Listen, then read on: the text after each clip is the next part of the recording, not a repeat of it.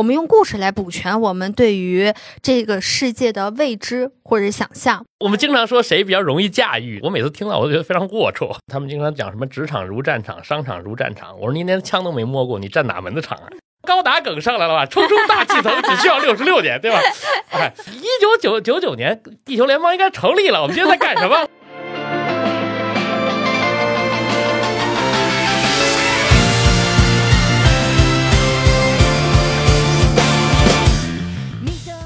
？Hello，大家好，欢迎收听拆漫专家用二次元视角看三次元的世界，我是糖糖，我是小山。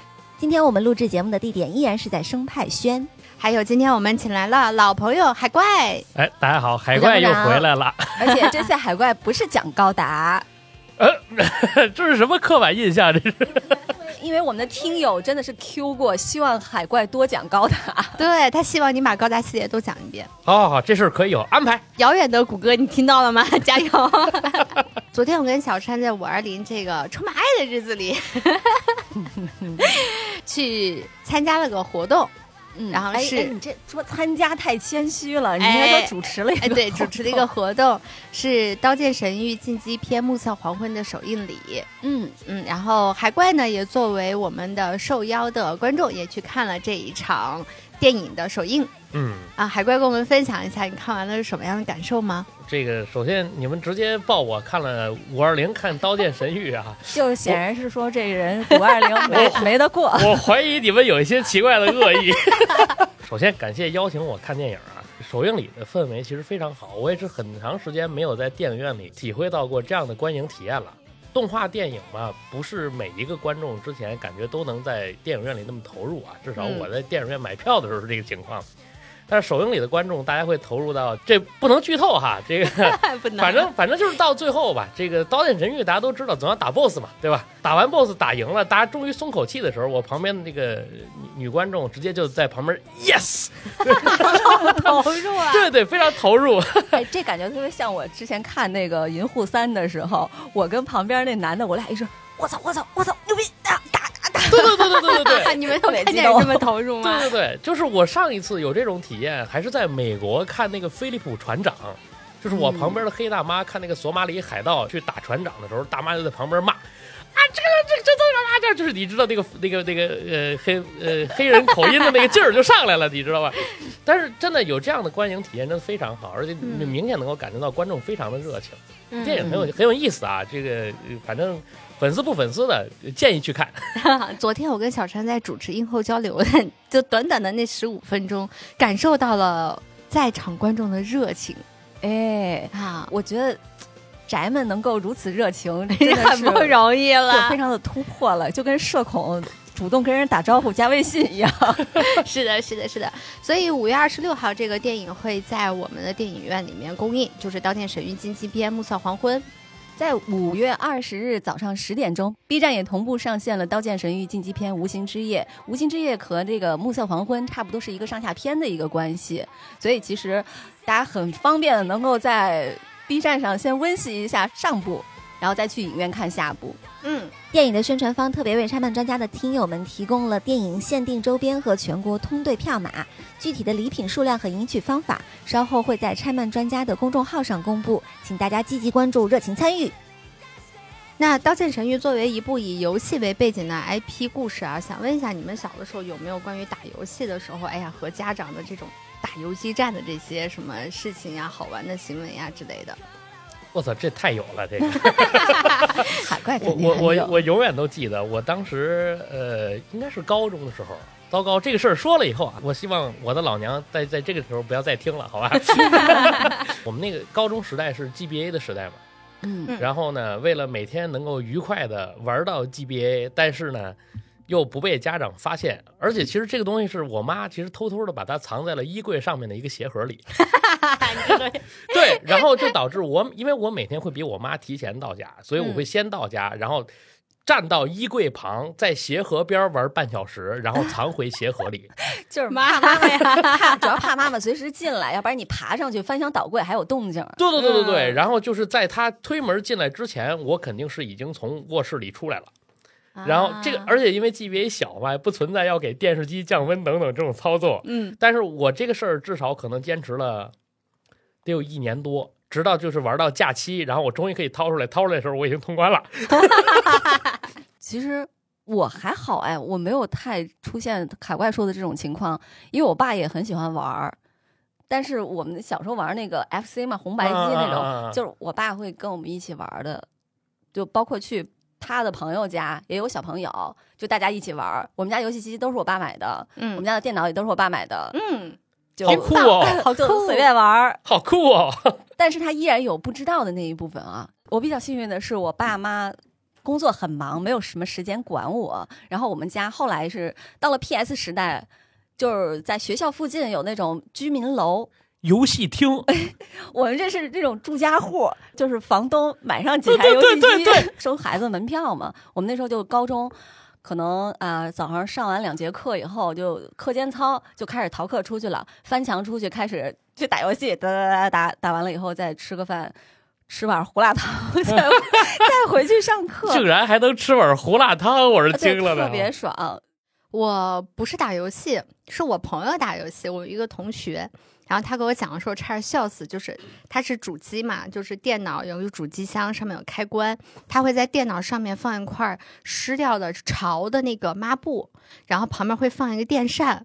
然后他的两只脚呢，分别是一只脚的大拇脚趾踩在那个主机箱的电源上，一只脚的大拇脚趾踩在那个插线板的电源上。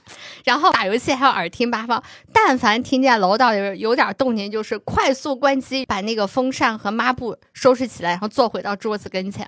然后后来有一天，终于被他爸他妈 抓住了之后，就把那个电源线收了。然后这个朋友特别绝，真的就像网上后来成为段子一样，去拿了一根。电饭锅的电线啊，聪明！你看，这能激发出人类非常大的潜力。人到了逼到绝境的时候，总能做出一些自己想象不到的事情。嗯嗯。所以其实不光是打游戏了，我相信我跟小山可能更多的是在像看小说呀、看漫画之类的啊。你你不是叔叔很厉害，因为没时间管嘛，所以想看啥 看啥。在我们小的时候，你要看这些东西，我还会被称为你在看闲书，嗯啊，你在搞闲事儿，你就是不干正事儿，不好好学习。就是有的时候你会觉得你需要对抗的不光是来自家长和老师的这种对于你不干正事儿的这种要求，可能你还需要对抗的是你同学，咦，你怎么？在玩这东西的那种感觉，就感觉挺不合群儿的。包括动漫，我们到现在还会被说，哎，动画片都是小孩子看的，你看那又干嘛呀？嗯哼，对吧？这就是我们要应对这。我我在我我在我我在我老公眼里面是一个无所事事、天天在家看动画片的人。对，所以呢，我们要怎么样子去应对这个事情啊？就是我们非常无意的就发现，原来《刀剑神域》可以给我们提供一些可以应对的样本，这是让我万万没有想到的。在看这个动画片之前，一个本来趣味性的轻小说，突然具备了教育意义。对。哎，就哎，怎么看着看着一下深刻了起来？和我想象的那种龙傲天升级打怪不一样了。其实之前在我们拆漫专家的后台，有时候也会收到一些听众的私信，就说可不可以讲一下《刀剑神域》，以及我们的听友群里边也有真的是刀剑厨啊，十三岁的初中生 特别喜欢《刀剑神域》，那我们就借今天这个机会给大家介绍一下这个 IP 吧。那电视动画《刀剑神域》它是改编自川原丽的原著轻小说。那这部小说原本是川原丽为了参加2002年电击游戏小说大奖撰写的长篇小说。这个电击游戏小说大奖现在已经更名为电击小说大奖了。它是角川出版社下面的一个轻小说的文库啊。嗯。但是因为当时他写的这个文章篇幅太长了，所以没有办法参加这个比赛。之后他就自己建了一个网站，然后上面真牛。对。他在上面以九里史生的名义连载，连载时间是从二零零二年的十一月到二零零八年的七月。紧接着，在二零零九年，角川文库就给他出版了这个小说的文库本了，就是说明他的影响力已经很大了。还是蛮大的。对，他的作品名和游戏名都同样简称为 S A O。那。川原丽表示，这部分有受自己玩的网络游戏《创世纪天堂》和《仙境传说》的影响。据他所说啊，二零零九年出版那个文库本之前，他基本上每天都要玩大概超过十个小时的 游戏。所以他写小说的时候时间到底有多少？啊，对，是什么叫艺术来源于生活，是吧？要么他能在这一系列里边写出 N 个游戏。嗯，它的动画版是制作于二零一一年十月，由 A One Picture 承担。那于二零二一年七月开始播放，至今已经播出了三季的内容。故事的基本设定呢，时间在二零二二年啊，也就是去年。对对，二零二二年十一月六日正式上线的。对对对，然后呢，在这一年的五月呢，由大牌电子机械制造商阿嘎斯啊发布了能够实现虚拟实境 VR 的机器 Navigia。哎呀，好沉浸啊，沉浸式。这个日式英语十级学者。也就是一款游戏头盔，和我们今天理解的 VR 头显有点类似啊。但是呢，它的这个能力或者说的头显的功能，可能会比这个我们今天呢要再深入一些啊。嗯人们可以通过戴上 Navigia 进行完全 Fluid Live 进入虚拟世界。啊，所以呢，呃，在全球首款虚拟实境 VR 大型的多人线上角色扮演游戏 MMORPG 索多阿多 Online 刀剑神域哈，在经过大约一千人参加封闭测试之后，呃，正式发布，首次共限量发售一万份。那么，《刀剑神域》呢，于二零二二年十一月六日下午一时正式开启运营。啊，是这样，海怪，这一期请你保持着，一会儿我们把所有的这些词儿都丢给他，好不好？我不见得都会啊，咱试试。这太好笑了。但是在这个游戏开始了四个小时之后，也就是那一天的黄昏，结果玩家们就突然间发现，就他的操作界面上的退出的那个按钮突然间就消失了，就是所有人都以为刚开始啊，它是一个 bug，它是一个系统 bug，大家说，哎，这上线可能。第一天嘛，毕竟这个系统还不是很稳定。结果在这个时候，突然间听见他们登录的那个新手广场吧，上面一个大钟咚咚咚开始敲了。然后每个人就被强制传送到那个广场，然后这个时候啊，天空就被，我记得上面写的是什么游戏错误的一个那个，哎，那个画面真的好 EVA 哦。啊，对对对对对我也对对，想说应该是 System Announcement 系统发表啊啊，然后这个呃毛场经验就从系统里流了出来，啊 对真的是流了出来。对对对对对，毛场经验就是这个游戏的设计者，然后他说了一段话，让所有的玩家都非常的害怕。这个说，就从这一刻起，这个游戏它就不再是一个单纯的一个游戏了，它变成了一个真实的像大逃杀一样子的一个场景。嗯嗯所有的玩家都不能再退出游戏了，也不能在三次元的世界当中把头盔摘掉。摘掉你就会死掉。对，但是你要在游戏当中，如果你打怪或者你被别人杀死了，也会现实是死掉对，就非常的 所有的所有的复活道具都失效了。对，那如果要是想离开这个 S A O 这个游戏，只有一个办法，那就是通关。他们有一个一百层的大迷艾恩宫格，朗特，对，然后你嗯要从第一层开始打起，打到最上面那一关，打到第一百层的 BOSS，你打死他之后，你才可以安全的离开这个世界也。就是说，这一万个玩家只要有一个人能够打通关，嗯就所有人就解放了。嗯嗯对，嗯，但是我们后来也看到了，他第一层的怪就很难。他们不是第一集的时候打了两个月还是几个月，死了两千人。对，嗯就是在游戏中有死亡，然后有些人不信，非要在外边摘人头盔，然后也死了好几对，也死了不少人。对，对对对，那这个故事的主人公呢叫同人，他在里面是一个剑士啊。对这个游戏，它其实是一个冷兵器为背景的一个游也戏。感觉像中世纪的那种剑与魔法的这种对对对对对对对，连魔法都没有，纯剑。啊，对对对，纯没有魔法主主要是纯主要是纯剑，对嗯，嗯。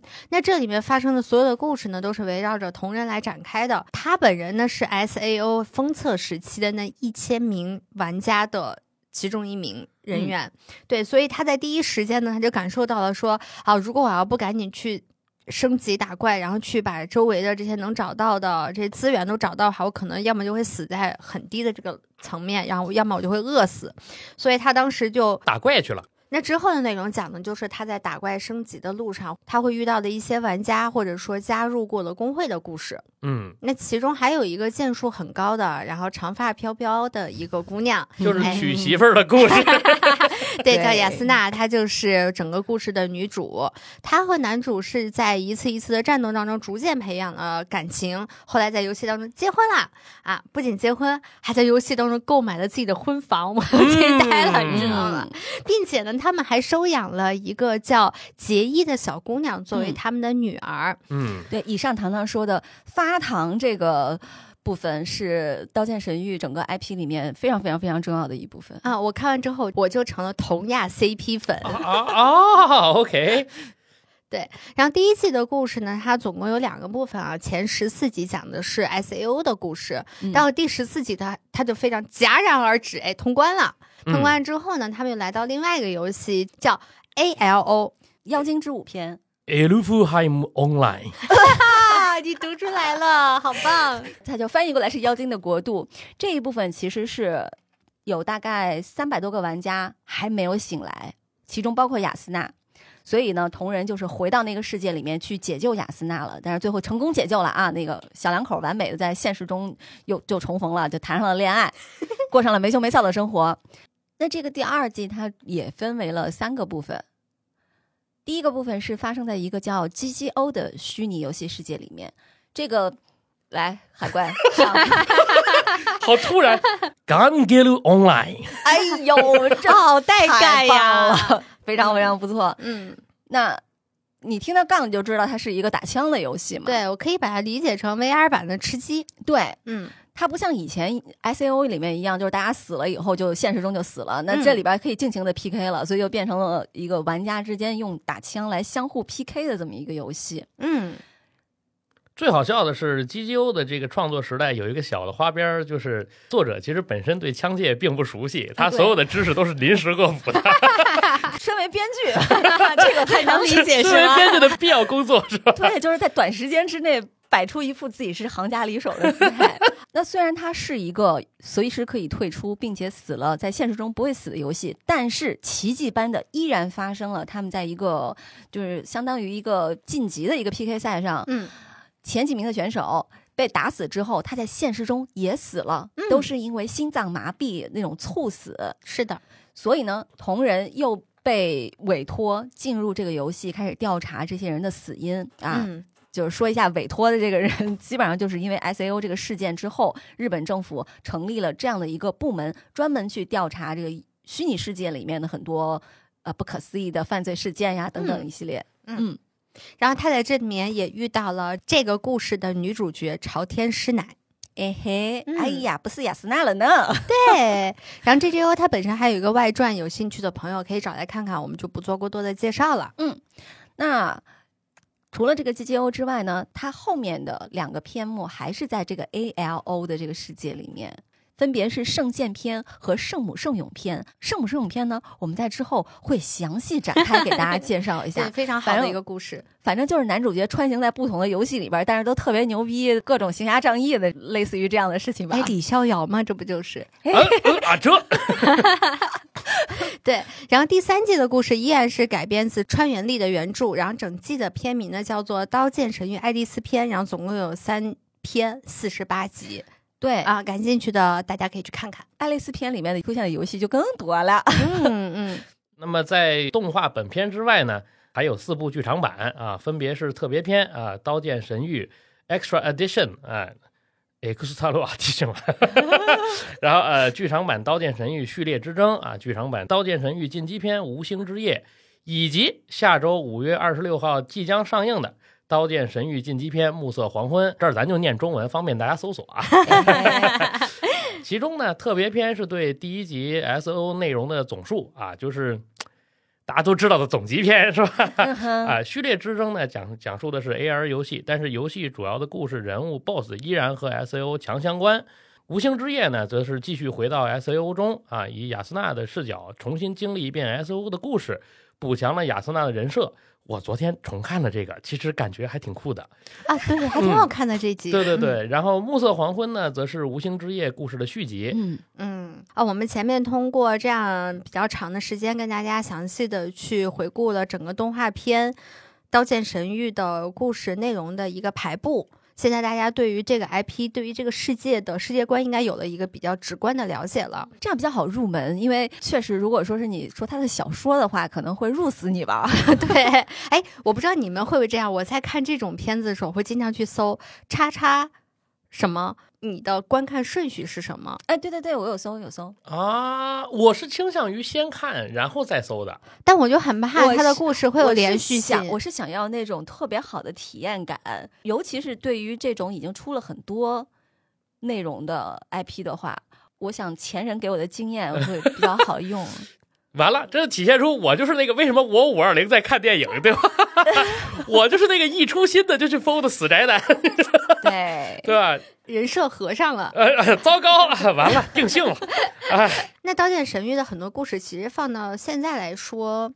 它看起来没有那么吸引人啊，是你说它的设定是吧？设定对对对，因为它确实出的比较早，主要是这个小说它的连载时间是二零零二年，大家想想自己二零零二年还在干啥？嗯，我能连手机都没有，人家已经在写一个虚拟世界和现实世界这种交互的一个故事了。是的，哎，这个地方不应该考证一下《黑客帝国》是哪年？九八啊，那就应该是非常近似的前后顺序。嗯，对吧？就是我们讨论，其实人在完全进入虚拟状态之后是怎么样。嗯，但很有意思的是，其实我觉得 S A O 的这个设定，就是这个 Navigia，对吧？它比呃黑客帝国插管要友好多了。对对对，是一种非侵入式的对对脑机接口设备。嗯，我觉得是很有预见性的设定。而且我特别喜欢它那个设备的一点，就是你戴上之后，它切断你在现实中的所有的感官和意识。对，这也是今天 VR 研究一直在尝试的，就是为什么叫 VR，叫 Visual Reality，它的目的就是为了要隔绝你和现实之间的其他感触，形成一个完全虚拟的。当然，这技术今天还没有做到这一步了。嗯哼，嗯，但我觉得有生之年应该能看到了。有戏。那虽然是在一个虚拟世界里面发生的故事，但因为它有不断的在跳脱出回到现实世界嘛，所以你就会有很多的时候能够看到这里面和我们生活当中的我们自己的经历，或者说我们看到了很多事情的一一对应。你会看到很多我们属于我们自己的故事，这也是这个整个《刀剑神域》IP 里面最触动我们的一点，也是我们今天会选择去聊它的一个很重要的原因。嗯嗯哼，那比如说啊，就是我们先讲的第一个故事，就是关于禁忌篇《无心之夜》的米特的故事啊。哦，在暮色黄昏，米特也会出现。哎，对，大家看 PV 的时候就已经知道了。是的，是的，他在现实生活当中其实是雅斯娜的同学，他们应该是在一个女校里面上课吧？因为我没有见到那个学校里面有男孩子。嗯，可能是有点像东京，不是有那种真正是培养贵族。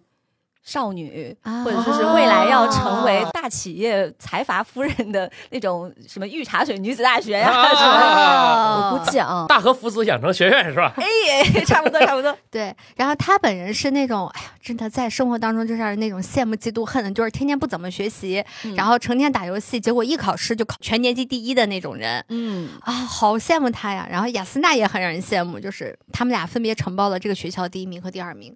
啊，对，一个是反差系学霸，一个是正统系大小姐，对吧？对对对，就米特就是那个反差系，他本人的性格就是那种相对比较冷酷的，就冷酷到什么程度呢？就是他们班的其他女孩子是可以跟雅斯娜去请教学习方法的，但他们一看到米特就不敢说话了。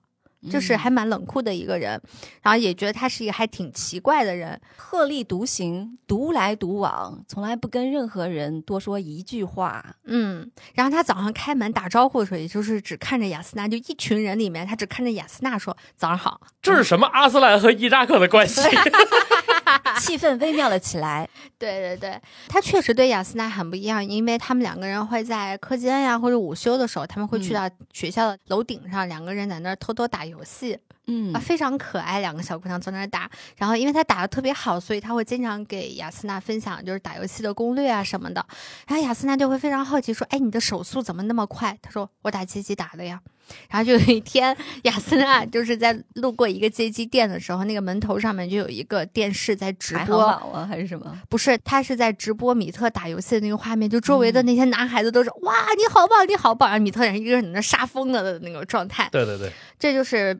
米特这样一个反差系的一个人，其实雅斯娜是本身不是一个特别爱玩游戏的人，嗯，他除了对游戏本身没有特别大的兴趣以外啊，最重要的其实我觉得是他的家庭原因，嗯，就是她的父母，尤其是他的妈妈是那种哎要求他还挺严格的那种人，通过他们家吃一顿早饭就能看出来了，卡点儿，就每天卡点儿吃饭，我就不能理解，你必须在几点几分前坐在桌子上。因为雅斯娜在现实生活中叫结成明日奈，她爸爸是一家非常大的企业的老板嘛。这个家里面的早餐呢，就是爸爸在那看着报纸，有一搭无一搭的跟儿女说话，然后哥哥是那种工作特别牛逼，要继承家业的那种，但是妈妈就是不管结成明日奈说什么，妈妈都会说，感觉是对孩子有很高的要求，觉得你表现不够好，不够努力，然后早上起的不够早啊，什么什么的，就是一个非常可怕的一个妈妈。雅斯娜明明是在小组。测验当中拿到了第一名，他妈妈表达的意思就是那要怎样？你没有在高考当中考第一，我就会觉得哇，妈妈我还没有参加高考嘞。对，就是那种好可怕那种感觉。嗯，然后到了 S A U 正式上线的那一天啊，哥哥出差不在家，因为米特的多次邀请，然后米特就跟雅斯娜说：“我其实很希望你能玩玩。” S A O 这个游戏，我想跟你在那个世界里面还能成为朋友。然后雅斯娜就跑到哥哥的房间，偷偷去用了哥哥买的 Navugia，糖糖语塞了。对，然后还有 I C U 的这个光盘。然后登录游戏之后呢，他们两个人都很开心啦，就在好朋友一起玩游戏嘛。他们本来是打算在游戏里面快快乐乐的玩一场，然后亚斯娜再退出，然后再回到那个比较严苛的这个现实生活。结果没有想到就退不出去了，从此走上了不归路。嗯，对，这个也是正好昨天《无星之夜》必然上映嘛，我还正好重看了这一段。一开始进入游戏之后嘛，其实大家是约好先退出，要解决其他的事情嘛，有现实生活。这个满屏的弹幕就是哦吼，然后呃退出按钮就没有了，于是大家就纷纷的被卡在了这个游戏里。也是在这个时候，我觉得这个雅斯娜的爆发是完全有道理的。毕竟是一个中学生，然后他突然就要在一个虚拟的情况下，真实的面对生死，他所有的迷茫和和爆发状况，我觉得这个情绪是完全合理的。嗯。而且他还是个游戏菜鸡哎，所以当他跟米特打第一个怪的时候，米特就很那个流畅的把那个怪给杀了，而他一下就要被那个怪要命了。然后他在这个时候就跟当时就产生了一些情感上的裂隙。对，我觉得更重要的是一种爆发呀。他就说啊，这是什么？我完全搞不懂啊，为什么会有这种事情？明天还要考试呢，我根本不了解这个游戏。你想玩，他就说米特，你想继续走下去，是因为你特别擅长玩游戏。我不想啊，我也不擅长。那你走吧，你别管我了。那其实这个时候，雅斯娜是有一点自暴自弃了。对，但是雅斯娜的状态却触动了米特。嗯，因为米特从小就是一个很喜欢玩游戏的女孩。嗯，那这个时候，她的脑海中闪过的画面，全都是她曾经很热情的邀请同学们跟她一起玩游戏，跟他们说：“今天我们一起去打怪吧。”嗯，结果无一例外，别人都拒绝了她，因为那些朋友说。因为你很擅长玩游戏，所以才觉得有趣吧？每次都只有你一个人活下来而已。你不要再管我们了，我们走。然后留下米特一个人在原地伤心。嗯，我觉得看到这儿应该还大家都挺有共鸣的。这就回到了我们在前面说一开场说的那个问题，就是你需要的是面对有很多压力是来自别人的，哪怕是同龄人对你干这件事情的不理解，以及就是像小朋友他。真的会在学校里面是有那种社交需求的，嗯，如果其他小朋友都玩什么东西，然后我不玩，或者说我玩什么东西，其他人不玩，那其实是他们相互之间是没有社交上的连接的。对，就这个现象还挺常见的，就是比如现在有这个，大家为什么小朋友不买 Apple Watch，要买小天才？哎嘿，因为只有小天才和小天才之间才能互联互通，对。嗯，然后于是你有没有小天才，就变成了你是不是这个群体里的一员？哎，他们用 QQ 不用微信，是不是也是这个道理啊？对，然后他们会说微信都是老年人用的。哎 现在小学生还流行玩一个游戏叫蛋仔派对。哇哦，你看这就我不了解的领域了。对不起，我了解。就很现实的就是，我女儿真的会跟我说：“妈妈，他们都玩蛋仔派对，然后就会有她的两个好朋友的玩，但是就她不玩。”他就在这个方面没有办法跟人家聊天儿，他会有压力吗？另外两个小姑娘关系会变得特别好。嗯，但凡涉及这个话题，她就插不上话了。她有时候就会有点困扰。虽然是不同时代、不同年龄的孩子，但是每个人都会有这种类似的经历嘛，是吧？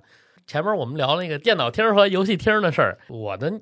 小学的时候和高中的时候也经历过这种事儿。我记得有一回，我是跟着我表哥去玩的。那次我们去的是电脑厅，不是游戏厅，就不是打 PS 那种。嗯。后来我们也打 PS，但是回家后来就被抓包了。我这个表哥就当着我面被一顿暴锤。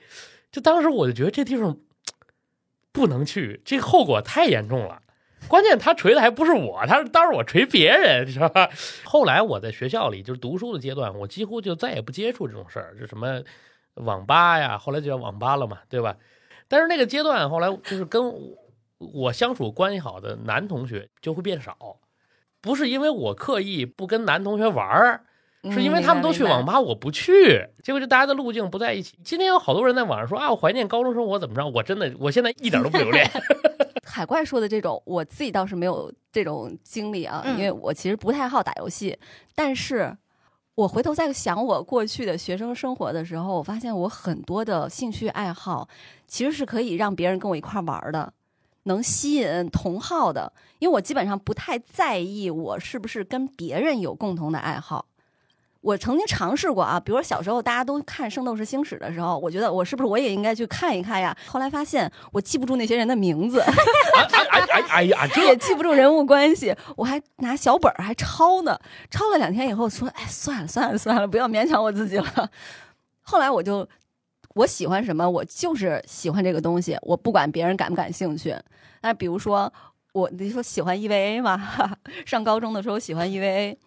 就慢慢的发现，身边有好多同学，他都是喜欢的，然后大家会在一起讨论。所以我的朋友很少有说固定在我自己班级内部的。嗯，我有很多跨班级啊、跨年级啊、什么跨系啊什么的。就是我上高三，我还能交上初中的好朋友。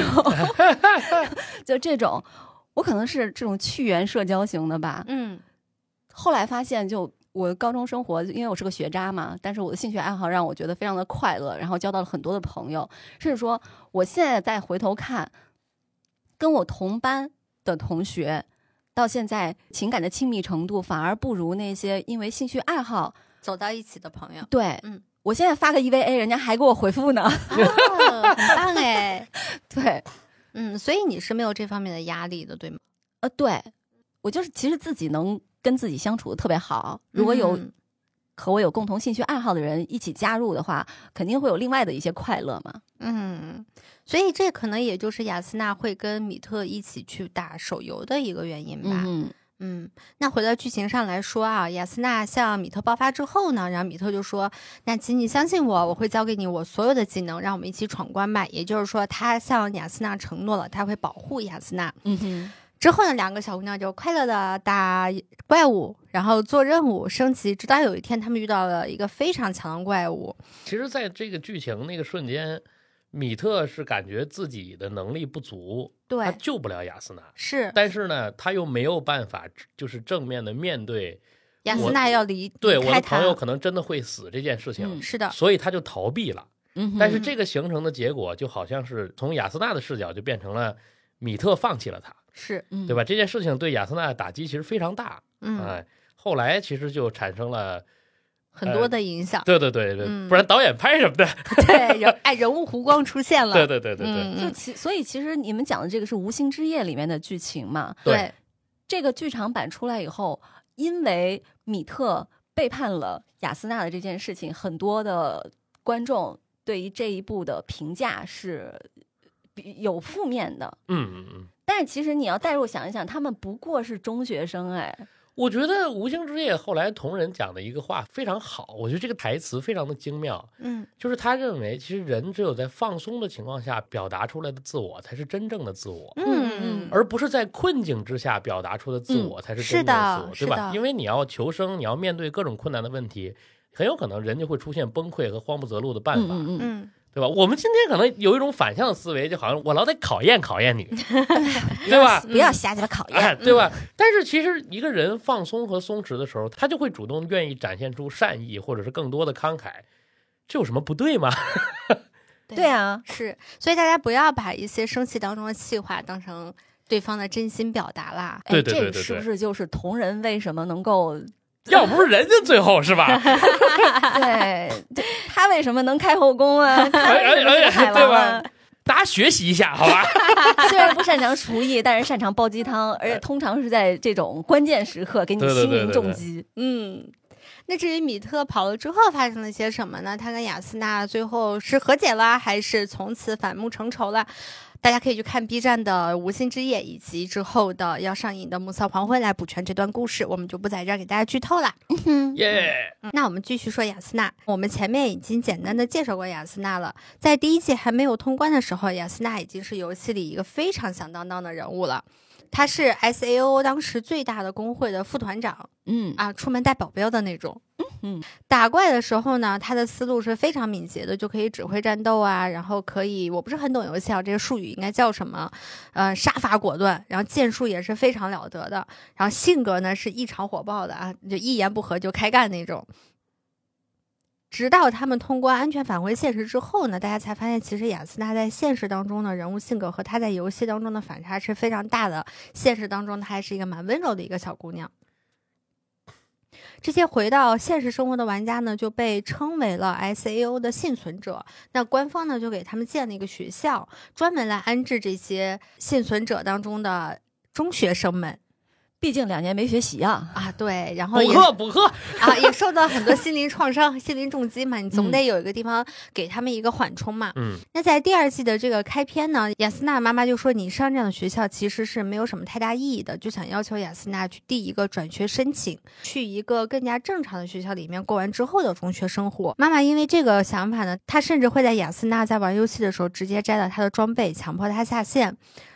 那为了这种事情，雅斯娜跟她妈妈其实起了好多次冲突，也但是你都没有干过这个独母，嗯，那独母大大可不必了。对，她就是一个很严厉的妈妈，然后然后她要求雅斯娜按时吃饭，就像我们刚刚说，卡点吃饭，好好学习，要考上名牌大学，不要沉迷游戏。哎呀，就是现在这种就特别鸡、特别卷的这种家长，micro management。嗯。其实说实话，他妈的要求好像也没有什么错，所以雅斯娜的很多次反抗，他都是到一半他就戛然而止的，是因为他没有办法去反驳他的妈妈。就是那种，哎，妈妈都是为了你好，底层逻辑是这样啊。哎，有毒啊！都是都是为了你有更好的未来。你现在没有办法对你的人生进行很好的判断，那妈妈帮你判断嘛？妈妈给你铺路。嗯，然后直到他在游戏《圣梦生永篇》里面遇到了一个叫他姐姐的小姑娘，这个小姑娘就跟他说，有些事情你不正面交锋一下的话，对方是不会明白的。这个真的很厉害。嗯。在现实生活中也是这样的，是的。然后，于是雅斯娜就鼓起了勇气，请求她的妈妈给她五分钟时间，带她妈妈来到了 S A O 她和同人买的那个房间里头。然后她妈妈从窗口向屋外看，那个下着一个大雪的森林。然后她妈当时就会觉得，你带我来这看这干嘛？这有啥可看的呀？然后雅斯娜又说了下面一段话，她说：“你没有发现这个风景和外公外婆家很相像吗？”他说：“这是我最喜欢的外公外婆家了。你还记得初一的那个盂兰盆节吗？你没有回来给扫墓，但是我替妈妈给外公外婆道歉了。”他说：“我说对不起，妈妈没能来扫墓。结果外公外婆跟我说什么呢？他说：‘您是他们最珍贵的宝物，从农村考上大学，成为学者，经常在各类杂志中出现，不断的变得更加优秀。外公对此感到无比的欣慰。’”但是妈妈，她说不定也会有那么一天感到疲惫，想要停下来休息一下。为了能让妈妈在想家的时候有一个可以回来的地方，外公他一直保护着那座山，那个家。我直到最近才明白外公说的话的意义了。仅仅是为了自己的原因而不断向前，这并不是人生的全部。把别人的幸福作为自己的幸福，这样的活法也是存在的。我想要活出一个让身边的人都面带笑容的人生，想要活出一个能让疲惫的人随时找到归处的人生。为了这个原因，我现在想要在最爱的那所学校里继续努力学习，体验各种事情。然后听完这段话呢，雅斯娜妈妈就哭了。而而且这个游戏有一个设置，我觉得特别的棒，就是她的眼泪是不可以被忍住的。在现实生活当中，你可能啊，我要努力忍住这个情绪，但是然后说。滚！别他妈跟我说那么多。对对对对。但是在游戏里面，你的眼泪是忍不住的，他妈妈就哭的非常非常惨。其实，在这个时候，你是能明白他妈妈为什么会对他有那样的要求，因为他妈妈就是一个从小很自律、努力学习、考出大山，走向了一个。新的生活的一个人，在现实中也是这样的，因为他自己走出了一条小镇做题家的成功路径，嗯，他又觉得我的孩子沿着我验证过的这条路走，肯定是不会出错的，嗯，我给他打这么好的基础，他这样走下去只会比我的成就更高。我就跟你说特别现实的一个吧，就是我上了那个小学，糖糖知道啊，那小学特别差，这儿还坐着一个丰台小学毕业的啊，你们注意点。但是当时我就因为考初小升初的时候，我觉得我直升那个学校太差了，我就在家里哭，哭怎么办？我爸妈说就是说不行的话，那你试一试考那个，呃，市里有一个面向全市招生的一个学校吧，但是很难考。然后我就去考了，最后考上了。后来我每一次在回想过去的事情的时候，我觉得那个选择是我人生中特别特别重要的一个选择。嗯，如果我留在那个学校直升。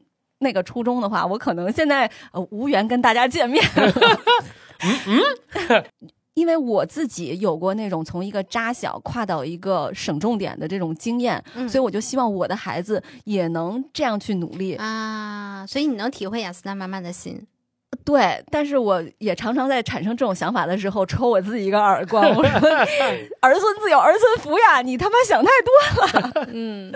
所以这次经历之后，雅斯娜的妈妈就答应他说：“你只要下次考试成绩不错，那你就可以留在这个学校里面继续学习，并且也不再干涉他玩游戏了，就算是一个相对比较好的一个结果了。”嗯嗯，那就像小张刚刚说的嘛，其实雅斯娜的妈妈就是我们现在现实中的父母，是一切娱乐方式都是洪水猛兽，只有考大学学习是第一位的。为什么北京市海淀区这么卷？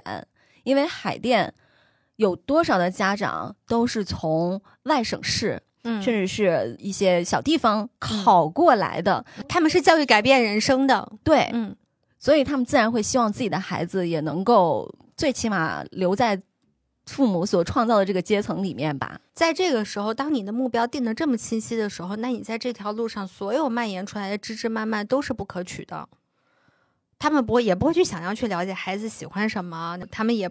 不知道孩子在学校里面他会面临什么样的同类的这样子的社交压力，他们只希望孩子按照他们觉得最稳妥的这样子的方式一直走下去。但是你能说这就是人生的唯一路径吗？好像也不能，尤其是现在越来越不能了。嗯啊，对，现在就是你根本不知道你的孩子未来会在哪，反正我已经不知道了。就你的未来已经不知道在哪儿了，你还操心孩子的未来呢？对。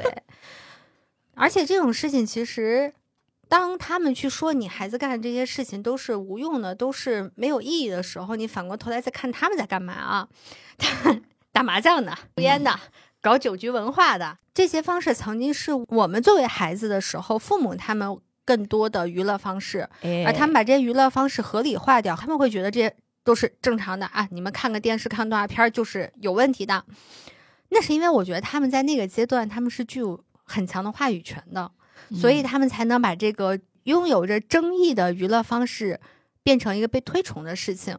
那相比之下，我在我看来啊，看动漫算啥呀？我们伤害谁了呀？又不花钱，喝酒伤身，嗯，赌博伤钱，嗯，可能还伤害家庭关系，嗯，伤害自己的家人。是我们打游戏就伤伤自己吧？对，我还没有伤我自己的权利了吗？而且打游戏。如果你控制的好的话，它不伤身啊，也不伤学习啊。嗯，其实就是有个度就好。娱乐和成绩之间真的没有什么正相关，哎。哎哎，你你讲这个我就不困了啊！这个讲这个不同类型的学科发展跟娱乐这个关系这种事儿啊，我多少算有点发言权啊。啊，老师嘛，对，一点点小背景啊，我们先落一点俗套哈。今年呢，在最新的全球 QS 排名上啊，我们学校在我们的专业领域排到了世界第十六位。哇，对，然后这个，然后我在申请出国，还有后来我就留在了这所学校任教了一段时间啊。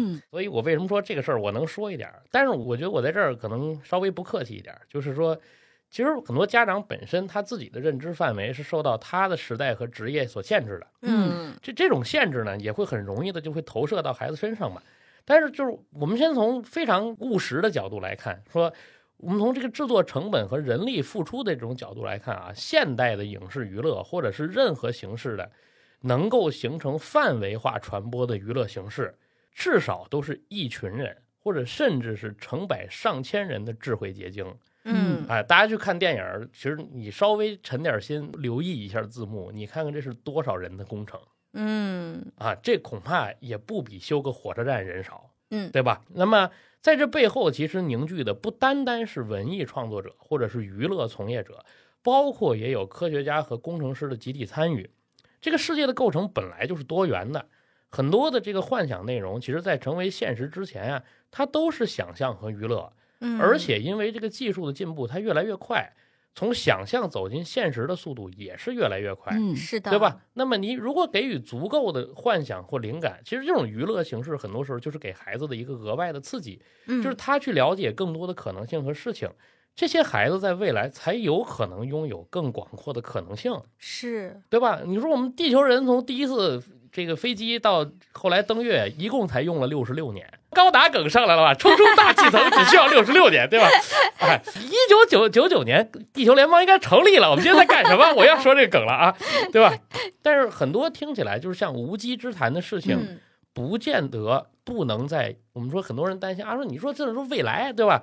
它不见得不能在一代人之内看到成果。嗯，哎，说的对，对吧？我们今天看《刀剑神域》的这个设定，两千年左右做的规划嘛。嗯，我们今天是有 VR 游戏啊，是，虽然不是很成熟，但它有了，对啊，而且《刀剑神域》它这个游戏里面要达到的那个，并不是说你在游戏里边死，现实中就死啊，而是那种你的感官完全潜行嘛。对其实这也是一个，Fluid Life，就这也是一个现实的研究的方向。对，是的因为《刀剑神域》后来还有比如说包括一些 AR 的设定嘛，嗯对吧？那么其实包括像 AR 的设定的研究是现在微软投入的很大的一个领域。嗯他们用于训练，比如说航空发动机的工程师啊、啊汽车维修人员等等，哎，这种工程师的训练都在使用类似的技术。嗯你要一定，我们说句踩风口的啊，这个《刀剑神域》的这种世界设定，至少算是现在主要谈论的元宇宙的一种形式，是，嗯，对吧？嗯这也是国家重点点名要支持的。哈哈哈，嗯 而且就咱们国家来说吧，你往前倒八十年代的时候，大家是如何去看待科幻小说的？嗯那这个我们就不展开讲了，这个对于科幻小说的看法啊。但是到现在，我现实的说，因为哎呀，因为我也加入了一些妈妈群，在里边外面旁观的那种，看看大家有什么就是最新的动向啊。我就发现现在很多很多的家长非常的重视让孩子早早的看科幻小说，甚至让他们在小学二三年级就看《三体》，我认为这是不可取的啊，就是这么小看这有点过了。这么小看《三体》其实是不可取的，但是看科幻小说，开始重视科幻小说，我觉得这些家长的目的初心可能是功利性的，嗯但我乐见其成的一个结果就是，从小如果说你都是看这些东西，不管是看推理啊，还是什么的等等一系列的这些作品，那一定对你未来的人生观的塑造是有很大帮助的。比如说马斯克嘛，哈哈，马斯克小时候就是狂爱看科幻小说，就国外有很多很优秀的企业家、科研人员啊、科学家，他们从小都是看科幻小说长大的。那你能说这个东西，他可能过去的一代家长觉得你看这些东西没用，嗯，他对你的现实没什么帮助，但是现在大家的观点已经完全改变了，嗯对，小范围的改变了吧？就是我们有限的人生经验吧，啊，就不要，说实话，就不要给孩子当绊脚石了吧，真的。你指导不了他的，这个其实稍微扯现实一点。那个我不知道大家还记不记得 Apple Watch 刚刚能够有通话功能发布的时候，嗯就是其实这种今天的人看这个这个动作多少有点蠢，对吧？因为你要把手表举起来，然后当电话打。嗯但是库克当时有一句话说的特别，就是我特别触动这个事儿，就是用手表这样端起来打电话，是我们一直所梦想的行为，这个就很就就就很科幻啊，对吧星？际迷航啊什么的。对对对对对，就是这一帮人，他其实小时候都是看这样的东西成长起来的。嗯嗯，那么他就希望能够把幻想中的东西变成现实，他就会为此去投入和研究。是，所以反过来之后，我们才会享受到这样的可能性和这样的成果，它是推动作用啊。我们现在嗯每一个拿着手机，不管你打电话还是上网的人，都要感谢星际迷航。对，还要感谢泰星来客。对，而且前阵子还有好几个朋友他们在一起讨论，就说希望未来自己的孩子干什么，做什么工作。重点在于他们反思了一下自己在大学选的专业以及毕业后从事的工作，现在死的死，然后躺的躺，就 要么就是做广电的，要么就是房地产的。广电人被戳一刀，对，就是就是各种死。我就觉得吧，你们现在想着给孩子未来规划一个什么职业哈，你不如就培养他一些爱好，让他发现自己真的喜欢什么。是，哪怕他的喜欢成为了癖好，比爱好更进一步的癖好，我觉得这个东西就是，如果他掌握了一些学习。方法，嗯，那么不管他喜欢的是什么，他往下钻研都会有啊，我们都有光明的未来。就他的未来，兴许是你有生之年无法看到的。嗯，虽然我很多工作是做教学，我最不喜欢的就是把大家的探索行为，嗯，称之为学习过程啊，这是他尝试和理解世界一些更多内容和手段的一种方法。这我们一说学习，他就是学生，然后好像学生就被划到了一个阶级，对吧？探索这个词很棒，对吧？他不挣钱，然后他怎么样？学生就应该干什么，对吧？他不是，他是一个人，他同时是新的知识的探索者，嗯，对吧？他以他白纸的情况，逐渐去理解更多的事情，也许他就能提供更多的想法。嗯，那么在这个过程中，由于非常具体的年龄问题，他接下来的探索就是未来化的。嗯嗯，我我相信刚才小山想说的一点就是。如果家长想要计划或者说规划你的孩子未来一定想要做什么事情，想要走哪条路，我说句不好听的，这和预知未来没有区别，对吧？您得是什么绝世大法师才能把这东西预测出来呀？对你给他预测的越具体，他可能未来踩空的概率就越大，对吧？然后我们都看过所有那种试图改变未来的科幻电影，最后都出事儿。嗯，对吧？因为你没有办法左右人一生的每一个细节，是，但每一个细节都有可能会导致他的这个路径发展不一样。嗯嗯，对吧？我为什么说他们是一个探索者？探索本身是个乐趣，嗯，但学习不一定。学习是一个很枯燥且无趣的事情，对吧？那你说孩子没听啊？学习其实是探索的一附加的一个，要我说是一种副产品啊，对对对，对吧？或者是对于经验的一个理解，就是我我倾向于在词汇上回避这种让人难受的过程，那就让年轻的探索者就去探索啊。嗯，当年难道有哥伦布压着他的脑袋说你得去学习新大陆在哪儿吗？这。这不可能，这也不科学，对吧？嗯，那另外提供一个踩中了的人，也不一定达到自己想要的那个结果。嗯，就比如说我爸就是一个非常踩中的人，嗯，早早的让我学了计算机，就是在这个专业还没有那么火的时候，他让我学了计算机，无奈不喜欢呀。到现在你让我连个网线，我都不知道怎么连的那种，我就毕业了之后把所有的知识全部都给忘记了。嗯。我就是人为的要把它给剔除了，因为我不想干这个。嗯，后来我还是干了我自己喜欢的电影啊，然后那个动漫呢什么的，直到今天。我觉得我爸应该是嗯，觉得自己这大学四年的对我的投资白投了。我们的生活是没有办法面面俱到的去了解这个世界，无论是现在的还是未来的这种复杂程度，它太未知了。坦白讲啊，我觉得如果你不是真的经历过那种大起大落的人生，你的家庭没有经历过一些特别困难或者说特别复杂的经历的话，你真的每个人的生活都是相对比较简单的一个状态了。那我们想要去了解这些东西，你们刚刚就说了有科幻片有什么的，那它其实。中间就讲的就是一个东西，就是故事。我们用故事来补全我们对于这个世界的未知或者想象。那故事是什么呢？故事就是一个有原因、有过程、有结果的事件。我们喜欢它，是因为它可以给我们提供明确的因果和逻辑关系，人们可以参考它来行事。从结绳记事的时代，大家就开始讲故事嘛，围着篝火，每天晚上是的，是的，叨逼叨，叨逼叨，星点 story 是吧？对，你要只有单纯的口号，你是记不住的。我们可以回想一下，就是我们人生当中记你的叉叉口号，对吧？你是根本记不住的，因为什么？它没有故事，没有场景，没有人物关系，没有情绪。那为什么大家喜欢悬疑故事啊？首先，他先给出了结果，然后人呢是无法控制自己只接受一个事情的结果的，他一定想探寻的是。我想获得整个这套经验的全部，因为只有整套经验它才具备参考价值。你只有一个结果，我知道你考一百分有什么用呢？我不知道你的解题过程啊，固定搭配。所以，悬疑是讲故事常用且非常有效的手段之一。这是我举的一个例子啊。那聪明的听众可能就会提出一个问题，就是如果故事是经验，那大家为什么喜欢看我们刚刚说的有科幻，对吧？有玄幻，还有像《哈利波特》这样的魔幻故事？因为这样故事它是没有办法直接给我们提供具有参考价值的内容的。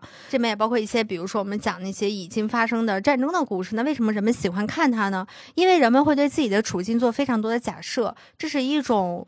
我觉得是天然的未雨绸缪的行为，嗯啊，你不一定会遇到所有的情况，但你会假设自己一旦遇到某种情况之后，我会要怎么去应对它。人们会对自己暂时未遇到的新鲜的情况有好奇心，这是一种预设本能，甚至说不一定未来会遇到。我其实觉得很喜欢沉浸在另外一种人生世界里头，你简直就像做了一个梦一样。嗯，我昨天晚上梦见了李现，我 我。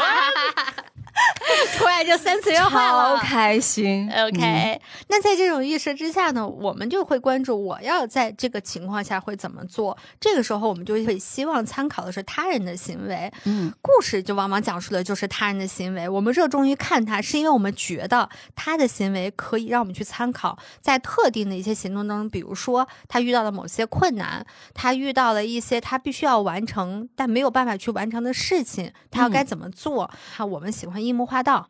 或者说我们喜欢哈利波特。奥特曼，对吧？路飞，包括我们会觉得同人和雅斯娜他们的故事会让我们有触动，其实都是因为我们在他们身上看到了我们可能遇到这些情况之后，我们可能去参考的一些行为和方式，我们会被他们的勇气他的行为，他的行为踩中了你内心深处一些你自己都没有发现的微妙的情绪，是就引起了你情感的共振。对，真的恶心，上高度了，上高度了。对，我觉得这就是故事对于。人类的价值，共情嘛，对，也是人们爱故事的一个原因。那这样故事，其实，在《刀剑神域》里面特别的多。诶，《刀剑神域》它除了主线打怪的这个剧情之外，它其实有很多枝节，它把一些正文里面番外的东西拿进来，做了一些小单元的故事。其中让我印象最深的就是一个杀妻的故事啊，嗯，很能对应到现实。它是在动画第一季的五六集，在小说是第八卷，第八卷是一个番外嘛，那个叫圈内事件。因为在这个游戏里面，它但凡是在那个主城区一定的区域之内，安全区嘛，对，玩家是不能互杀的。嗯，但是恰恰就在一个广场上吧，众目睽睽之下。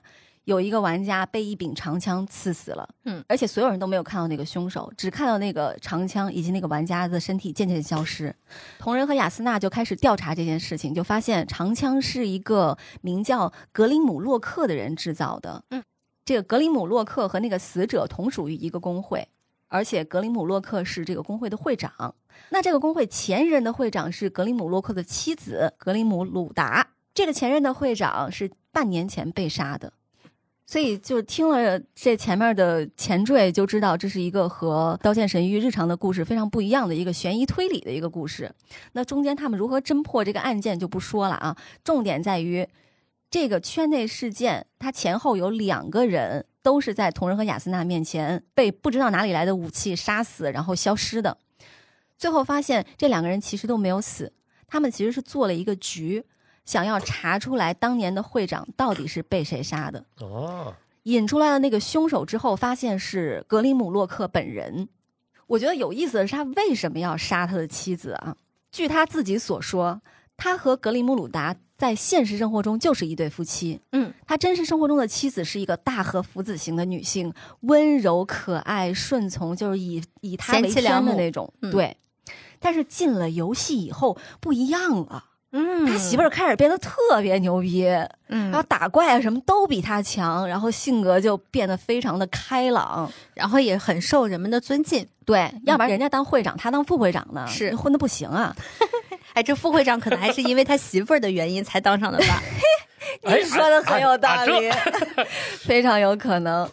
所以呢，这个格里姆洛克就在自己的妻子身上动了手脚，委托微笑棺木杀了他。嗯，这个微笑棺木前面我没有讲啊，它就是一个在这个游戏世界里面专门杀玩家的一个组织，就是柯南世界里面的黑衣人组织，他必须要委托这个微笑棺木杀他，是因为但凡你杀了玩家以后，你的那个浮标颜色会变。嗯，那格林姆洛克想要往上混，那他自然不能变呀。就是杀人不能沾自个儿的手，对，他就只能是雇杀手组织来杀了。嗯，他口口声声说是要把那个温顺的妻子永远封入自己的回忆中，哇，多么无耻，又多么现实啊！嗯。我们在真实生活中看到的这种，各种杀妻事件，呃，对，嗯。这个杀人原因是我在现实生活中是一个权力上位者，嗯。我的妻子是顺从于我的，嗯。但是他进入游戏世界以后，所有的规则完全改变了，嗯，他一下子心态就崩掉了他。没有办法接受这种转变，他不能接受自己的妻子从以前那个附庸品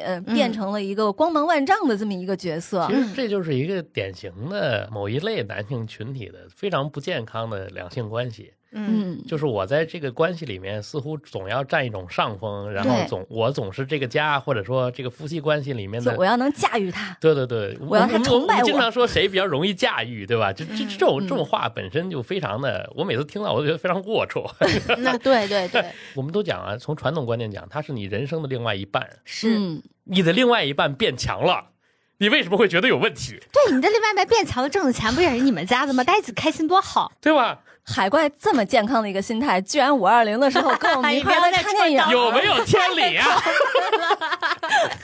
哎，其实是是这样的，嗯。就大家推测另外一个现实的原因，就是之前他们有一次战斗的时候打下来的稀有道具，哦。后来就没戒指是吧？对，嗯。后来大家就开始工会内部就争议了嘛，就是怎么处理这枚戒指啊，嗯。反正就就落在格林姆鲁达的那个手里嘛，嗯。就是他们在游戏里面也结婚了嘛，嗯，夫妻两个人是、呃共有财产，嗯所以就媳妇儿被我弄死了，那他的财产肯定就是都是我的了，嗯，那这是另外一个现实层面的原因。是嗯我觉得其实这两个原因都很成立啊。是的，我觉得片子里面的台词还是很有趣，就是这个雅斯娜问同人嘛，对吧？嗯那么就是如果是你的话，假如和谁结婚后发现对方隐藏的一面，你会怎么想，对吧？然后我觉得这个其实也也太现实了，就是大家谈恋爱的时候，如果能都能谈恋爱了，大家为什么不坦诚一点，对吧？这是一道送命题，对吧？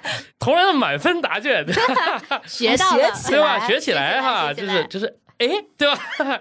哎，应该会觉得很幸运吧？因为既然结婚了，也就是说已经喜欢上先前看到的一面了。嗯，那么，所以之后发现了新的一面，如果也能喜欢的话，那不就是两倍了吗？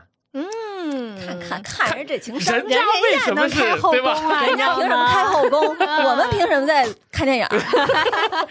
但是我我我真的觉得是这样的，其实这个。啊，虽然最近威尔史密斯名声不太好，是吧？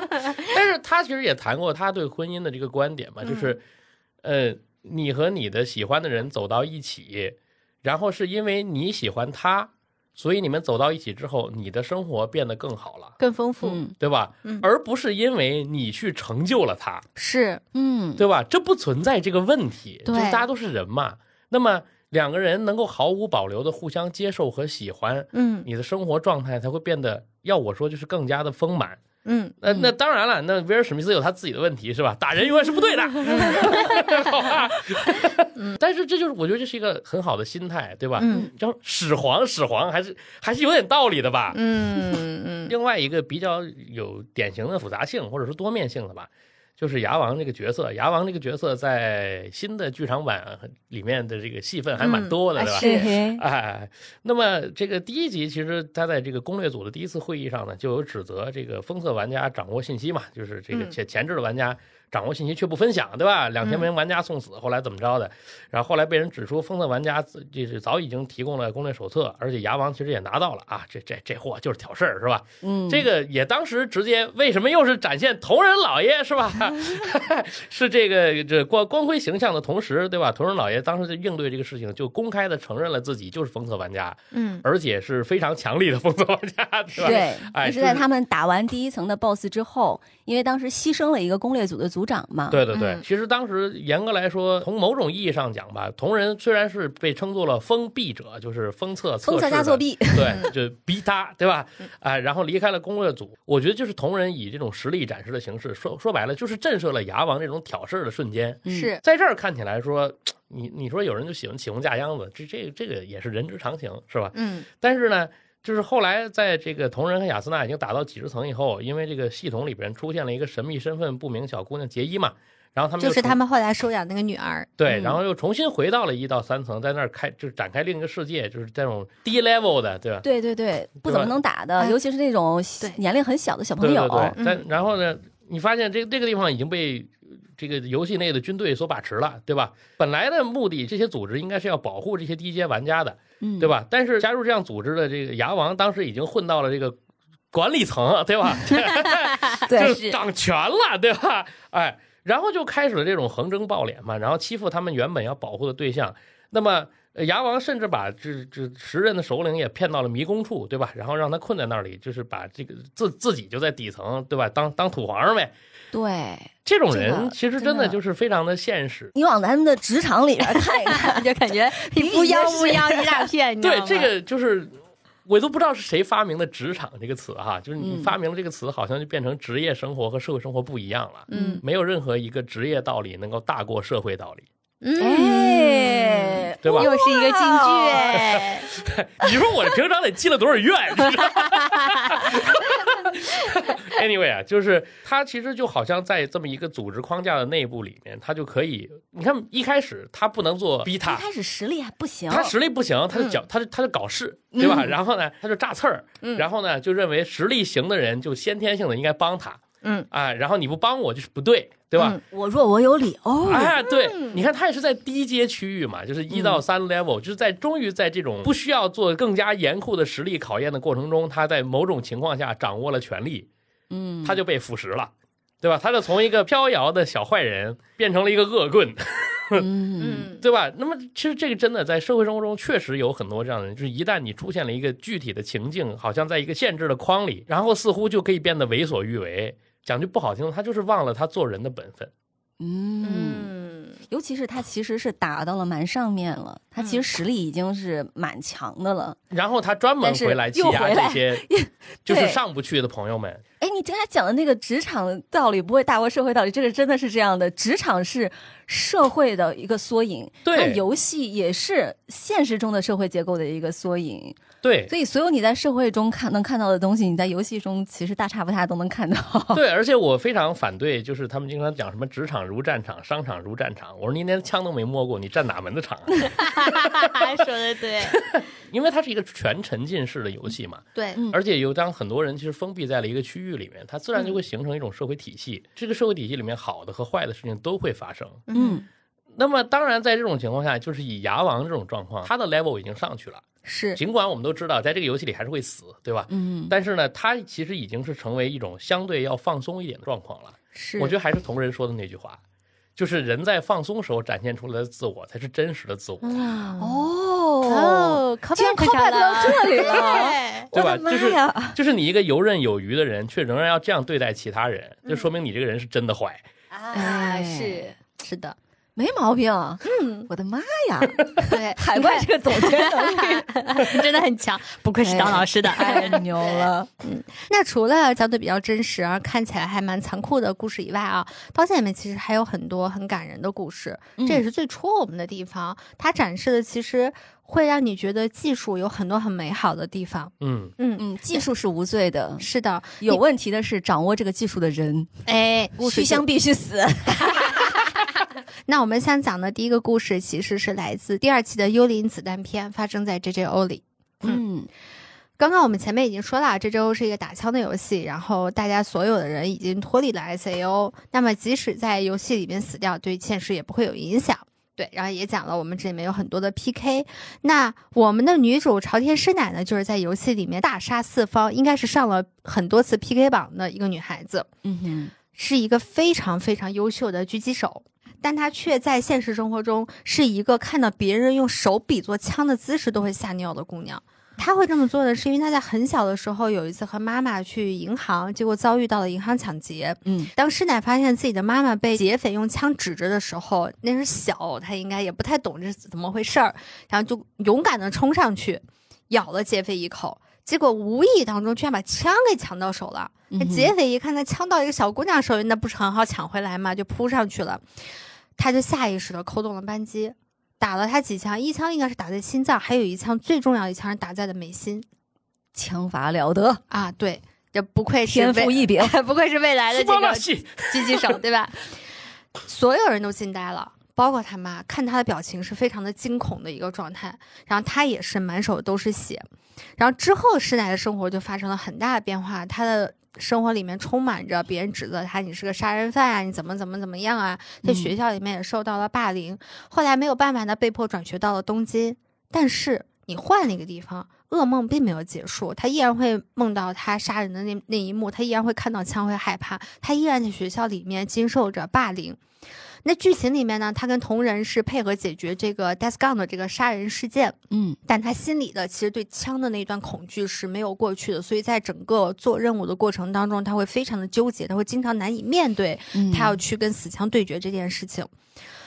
再后来解决完这个事儿，他们回到现实生活当中之后，同仁，你看啊，同仁这个高情商又来了，哎、呀真的。同仁家雅斯娜找来了当初的银行的一位职员，这个曾经被枪指着的女孩子已经成了一个妈妈，然后她带着她的一个四岁的小姑娘，她的女儿，然后来见师奶。这个职员看到师奶之后就说，他非常非常的后悔没有早点和师奶见面，因为他不仅没有谢罪。也没有当面的去感谢过师奶。在发生抢劫案的时候，她正好是怀孕的状态，嗯，所以她当时非常恐惧和害怕。她说，师奶不仅是救了她，还救了她的孩子。然后这个小姑娘就拿了一张自己画的画，画上面就是他们一家三口去摘一个苹果树上的苹果，好像是啊，并说感谢师奶救了自己和妈妈。然后师奶这个时候就会非常的感动嘛，然后他已经很激动的 说不上话了啊。同人来了，同人说：“你可以因为自己不小心杀人而责备自己、惩罚自己，但你也有考虑被你所拯救了的人的权利，有通过考虑这些来原谅自己的权利。”一句话就开解了师奶的这个心结。嗯，在那一刻，他用拯救生命的想法击退了师奶的噩梦，让他知道自己不是杀了人，他是在救人。啊。给同仁点赞呢，要不人就是老爷的是吧？我就说吧，我们今天这个节目里面明明没有讲同人，却处处都是同人，太 可怕了。哎，其实好多好多朋友看这一段的时候，呃，大家都会觉得矫情嘛，对吧？嗯。但是我倒是觉得这这个东西其实和我们实际生活中的文化隔离是有关系的啊，因为这个枪这种东西在我们的生活里几乎是见不到的。嗯，然后呢？但是在我们能够看到的影视作品或者娱乐作品里边，大多数都是非常的，要么就是杀伐果断呗，对吧？就是非常熟练，拿起来就就就来，对吧？哎，什么什么激情每一天，枪战每一天，是吧？哎，但是这就导导致一个什么问题？就是很多朋友其实对武器的危险性以及必要的武器安全没有具体的概念。哎，那么这个对孩子们的约束呢，就变成要么就一刀切，对吧？要么就就就放任自流了啊！这个这是我。前前几个礼拜吧，就是一个真实的经历，就是我带着我们家老头去遛弯儿，然后就路过一个公园这个公园呢里边这个这个小路上呢，就两边小孩直接拿这个玩具枪就对射。我首先我也搞不清楚啊，就是在在这种法律情况下，他们是怎么搞到能打出 BB 弹的枪的，对吧？但是呢，家长就在旁边，根本不予理睬。这个就是属于我们遛弯路上必经的道路嘛。然后我当时我就没有办法，我就喝止了这个对射的这个小孩我说，一方面呢，我就是怕。BB 弹真的是可以伤人的，是，嗯，对吧？经历过。然后呢？但是另外一方面，就是我并不反对孩子们玩这个东西，但是你要做好必要的安全防护和有基本的武器观念，对吧？嗯。但是呢，这帮孩子又没有带任何的护具，我我当时可能有点过敏了，我 毕竟是留过学的，就毕竟我真的枪战每天过，是吧？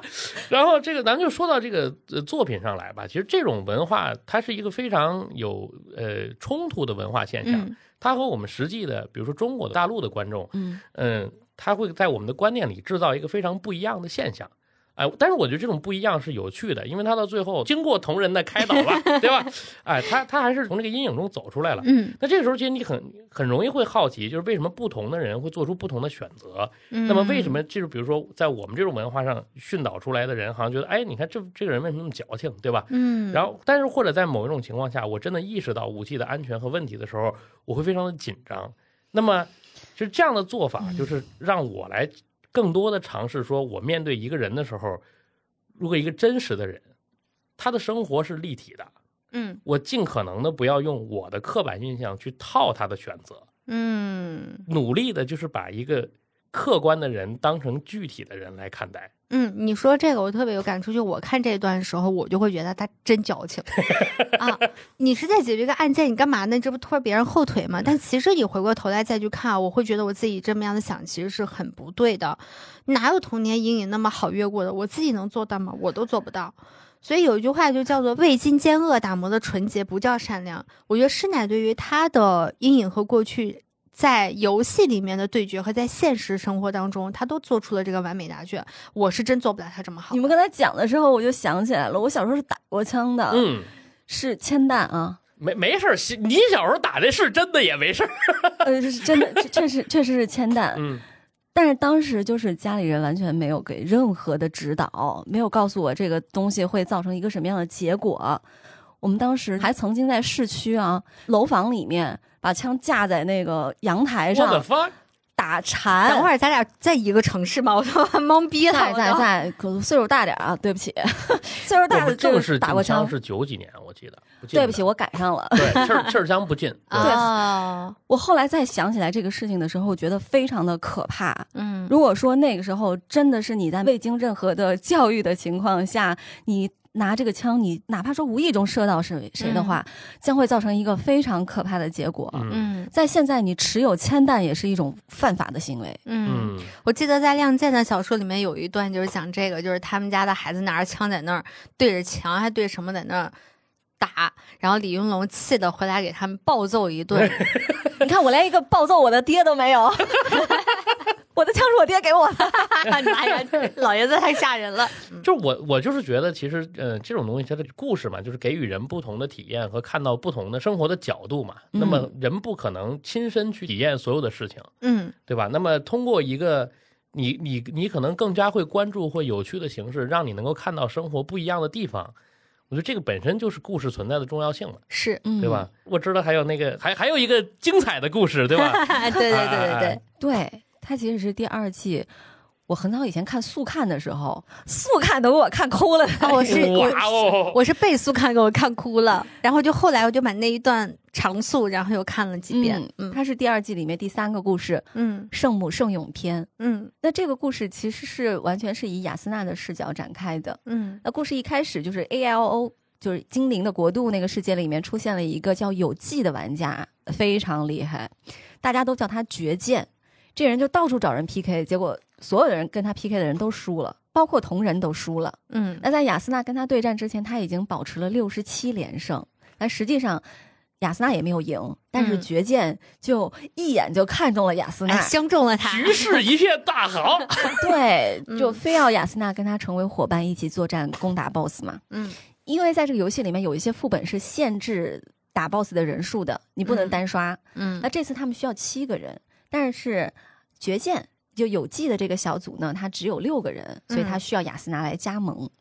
那这个团队呢，叫做沉睡骑士，他们的这个组成比较特殊。他们自己是说，他们相识于一个游戏社群，就其他游戏的游戏社群，后来就成了非常好的朋友，然后一起来到了 A L O 这个世界里边来游玩。但往后来看，他们应该就是在现实生活当中认识的朋友们，而他们因为一些原因呢，可能这个团队很快就要解散了。他们希望解散之前能够组队成功攻打某一个 BOSS，把他们自己团队所有人的名字都刻在第一层的剑士之碑上，创造一个永远都不会忘记的回忆。因为如果他们要是和别的团队组队的话，他们在那个剑士之碑上只能刻各个队的队长的名字。嗯，如果想让自己的队伍的名字全上去的话，就只能是自己这一队去打。所以他们才需要一个能力很强的另外一个人加入他们，帮他们补齐这个人数。那当然了，雅斯娜听完他们这个请求之后呢，就欣然同意加入他们这个战队，并且一起成功的打败了第二十六层的 BOSS，把他们所有人的名字都刻在了剑士之碑之上。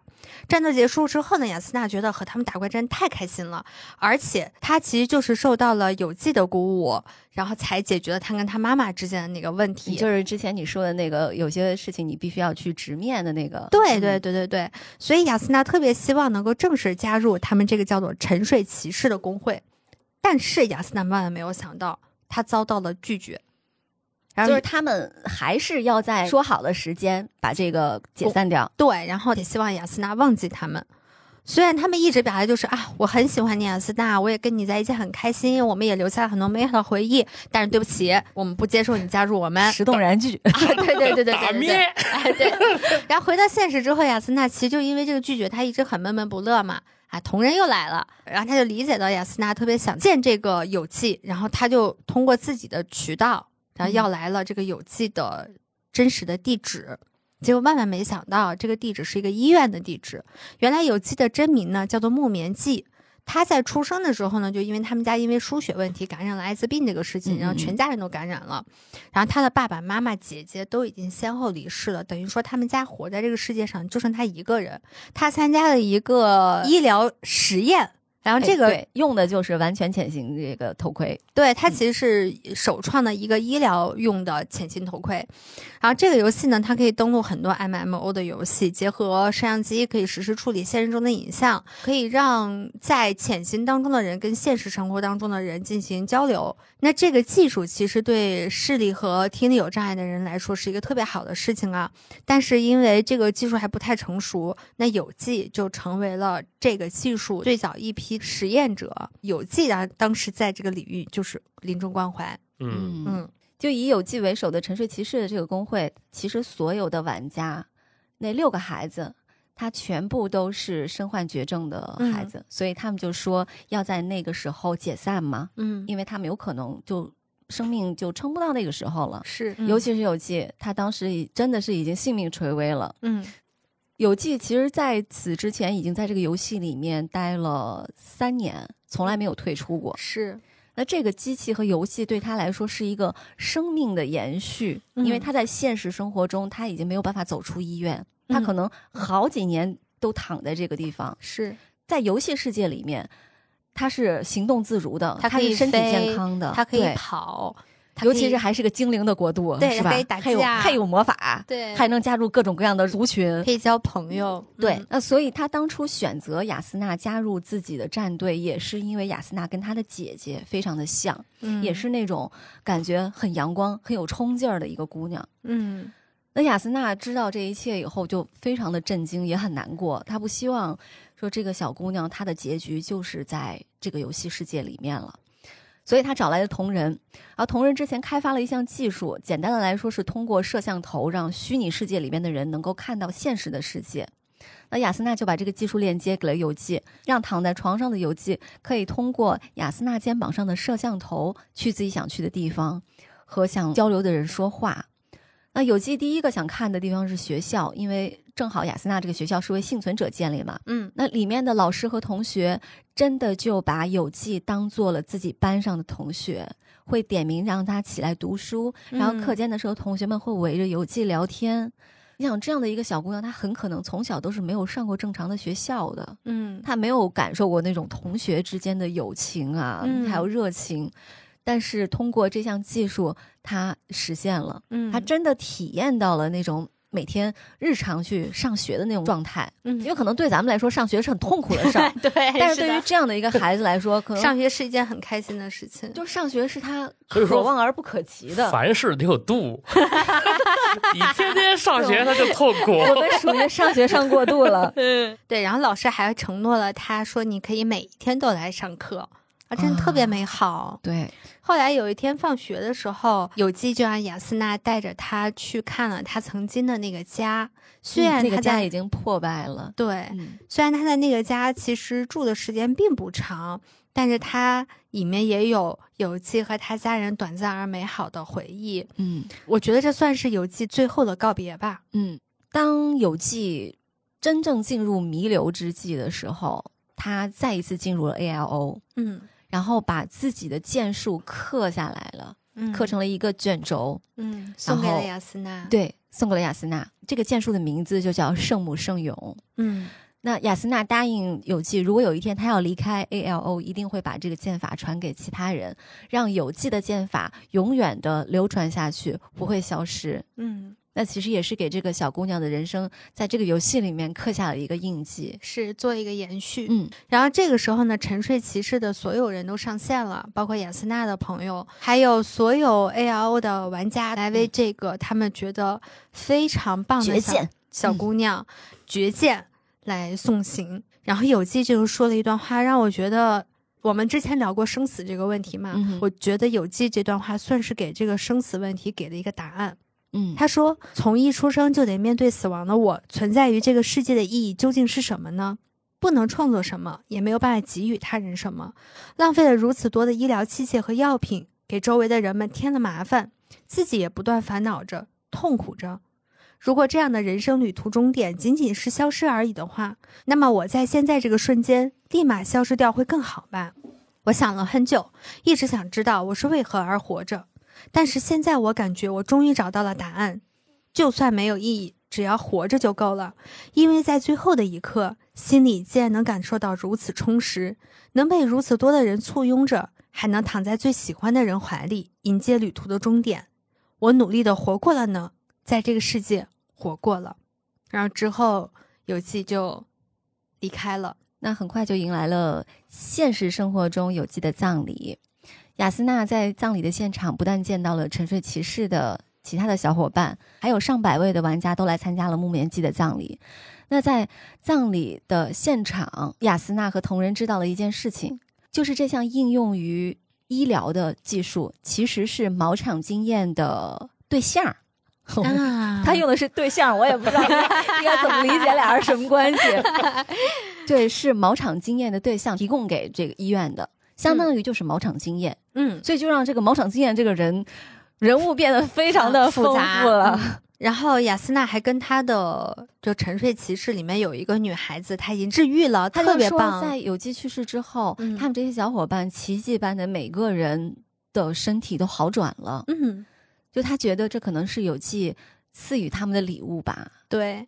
然后雅斯娜就跟他聊天，就说有机觉得自己没有给予过别人什么东西，但他给予过我强大。我从他那里得来的这个强大，我会将它传达给更多的人。所以有机从来不是一个在这个世界上活得毫无意义的人。嗯，我当时看了这段，真的是哭得稀里哗啦的，不知道为啥。就最近我看抖音的时候，抖音经常会给我推一些，就是得了重病或者是得了罕见病的孩子，也不知道大数据是怎么筛选的我。哎我也被我也被推。啊，有一个我就印象特别深刻，正好能和我们今天讲这个故事对应上。账号叫做子怡妈妈，记录的是一个叫子怡的小姑娘抗击罕见病，就是雷特综合症的过程。这个病症呢，它临床表现就是出生半年之后逐渐出现什么睡眠紊乱呐、生长发育缓慢啊、智力低下、言语功能障碍、刻板行动，呃，包括一些平衡障碍，他的肢体的无法控制等等等等一系列的问题。但子英是相对比较幸运的那一个，他的智力发育是非常正常的，吃饭什么都没有任何问题。他的问题出在了他无法表达，以及他无法控制自己的肢体，比如说走路啊、平衡啊什么的。但是他依然可以很好的跟他的父母、老师、家人交流，甚至还可以吵架。这得益于两个东西，一个是他们家庭自创的沟通方式特别可爱，比如说妈妈问你今天是想吃桃子还是想吃苹果？想吃桃子看妈妈，想吃苹果看奶奶。啊，他就通过他的眼睛的这个看呢，就可以表达他想要什么，不想要什么。以及另外有一个东西，我觉得真的特别棒的一个发明，叫做眼动仪。眼动仪是什么呢？它是一个眼动仪系统加电脑屏幕共同组成的一个沟通仪器。就我看过它那个系统的那个介绍，里面会有卡通的图像对应下面有中文的文字，然后你旁边是有非常多的你可以自己去设定的场景。然后在这个场景之下，你可以设定你们家庭常用的一些词汇和图标。你比如说，这小姑娘她头发很长嘛，然后家里人就非常喜欢给她编辫子，然后她就跟她姥姥吵架。她姥姥有一天说：“啊，你今天起晚了，赶紧上学去，我就不给你编特别复杂的辫子了。”那小姑娘说：“我要编皇冠头。”姥姥说：“编什么皇冠？什么皇冠？冠什么冠？你给我重新选个辫子，就只能看这两行，那两行不能看。我就要看皇，我就要编皇冠辫，就是一直在重复这句话。姥姥就很生气，说：“我给你拿纸挡上。”然后完了说，最后没有办法，就说：“啊，那你给你编个两股辫吧。”然后姥姥说：“啊，那好好，给你编两股辫，就很可爱，你知道吗？用这种方式可以去表达自我，可以去跟家人交流。我觉得真的。”这个技术就是刚刚我们讲的，游戏可以通过那个摄像头，可以去参与到现实生活当中，可以去成为一个学校里面的一个普通的学生一样。他帮助了这个家庭，帮助了这个孩子。我觉得技术真的特别伟大，在这一刻。嗯嗯，其实我之前在看这个故事的时候，就想起来蛮早以前看的一个国内的一篇科幻小说，是一个名字叫做苏婉文的非常可爱的年年轻的女作家写的，叫《奔跑的红》。我简单的讲一下情节。这个《奔跑的红》里面那个女主角叫朱莹，她在七年前曾经一家人遭遇车祸，所有的家人都去世了，只有她一个人活下来了。但是她成为了一个植物人，她的意识就被放在了一个虚拟的一个算是叫意识小镇吧。他在进入这个意识小镇之前，他一直是靠着社会捐款来维持他的生命的，所以就可想而知他的这个生存质量不是很高啊。是。后来开始有了这个意识小镇以后，他们这些还有意识但是身体没有办法动的人呢，他们就在这个地方开始了工作，但是工作不是那种社畜九九六啊、是零零七啊那种感觉的工作啊，他们会呃负责，比如说输入一些信息，然后建设这个小镇。然后丰富这里的道具，丰富这里的环境，其实是给一些健康人他们提供了一个这样的一个虚拟的世界。嗯，但是这个虚拟世界有很多都是这些植物人他们来建设的嘛。故事发生的这一天是春节，在倒计时的过程中，大家要抢红包嘛。这个意识小镇里面就流入了非常多的红包，但是因为一个系统的错误，他作为工作人员不小心被红包感染了，他的身体就是逐渐被红包侵蚀，他成红包了。对 对，那如果他卷入了这个红包的洪流之中，他就会被人抽走，抽走他等于说他这个意识就从这个世界里面消失了。啊，外部的工作人员就一直在帮助他去躲避，嗯，同时呢，利用这个小镇的广播。就是发布信息，就告诉他你要怎么怎么怎么躲避。嗯，但是不可避免的就是全世界有上亿的用户都能听到这个广播，就所有人都知道了。嗯，所有人都开始来帮助他。本来大家都在 A 区、B 区嘛，他这个 F 区本来是很后面的，但是很多人都来到了这个 F 区，就是抽掉其他的红包，然后让他有空间能够跑下去，能够跑到安全的出口。嗯，那其实就是这样的一个故事。就是呃，哎，他有点像哎，下下个大作战是吧？哎，是的，哎，有点，有点，有点。对，嗯，就现实中的人们对他展开了救援行动，比如最后这个女孩子得救了。嗯，还是一个蛮好的一个结局。对，那这个小说呢，它在今年和刘慈欣的《流浪地球》一起提名了日本星云奖最佳海外短片，也是我非常非常喜欢的一篇小说，推荐给大家。厉害了，也展现了是一个人。他成为植物人之后，他只有意识，他如何通过技术，在一个虚拟的世界里面继续实现自己的价值？嗯，因为当时他也要克服自己的很大的心理恐惧嘛。嗯，当他的求生欲慢慢丧失之后，他出现了人格解体障碍。嗯，所以呢，大屏幕就不停的跟他说：“你在这个小镇这么长时间，这里有多少的？”建筑是由你来设计的，嗯，有多少的道具是由你来制造的，不断在告诉他价值，对，嗯。嗯，其实和呃《刀剑神域》比较像的一个事儿啊，就是还有一个特别现实的具体版本，时间大概应该是两千零四年，就是美国一一老哥啊，他叫 Nathan，呃，Nathan 呢，二零零四年的时候遭遇了一个车祸，然后他就从胸部以下就瘫痪了，哎。但是呢，他这个手呢，大概还能够操作键盘，但是他的肩颈应该就是已经僵化了，受限这个问题了嘛。然后他的这个玩游戏的这个过程呢，就变成了一个非常困难的事儿。所以时间应该是大概是在二零一五年前后，这个 Nathan 就加入了匹兹堡大学的一个脑机接口研究团队，他们就给这个 Nathan 呢，这个大脑里边植入了四组这个微电极的阵列，并且呢。在后脑勺上留下了两个这个插线的这个基座，就真黑客帝国了。嗯，哎，然后这个插管呢，就是形成了一个什么样的结果呢？就是 Nathan 可以通过脑波与真实的世界产生交互作用。哎，那么他公开表示说，他这个 Nathan 本人啊，他就说他为什么要加入这个研究团队？为什么允许别人做这样的事情？就是首先一，他十分热爱这个日本和流流行文化，就是。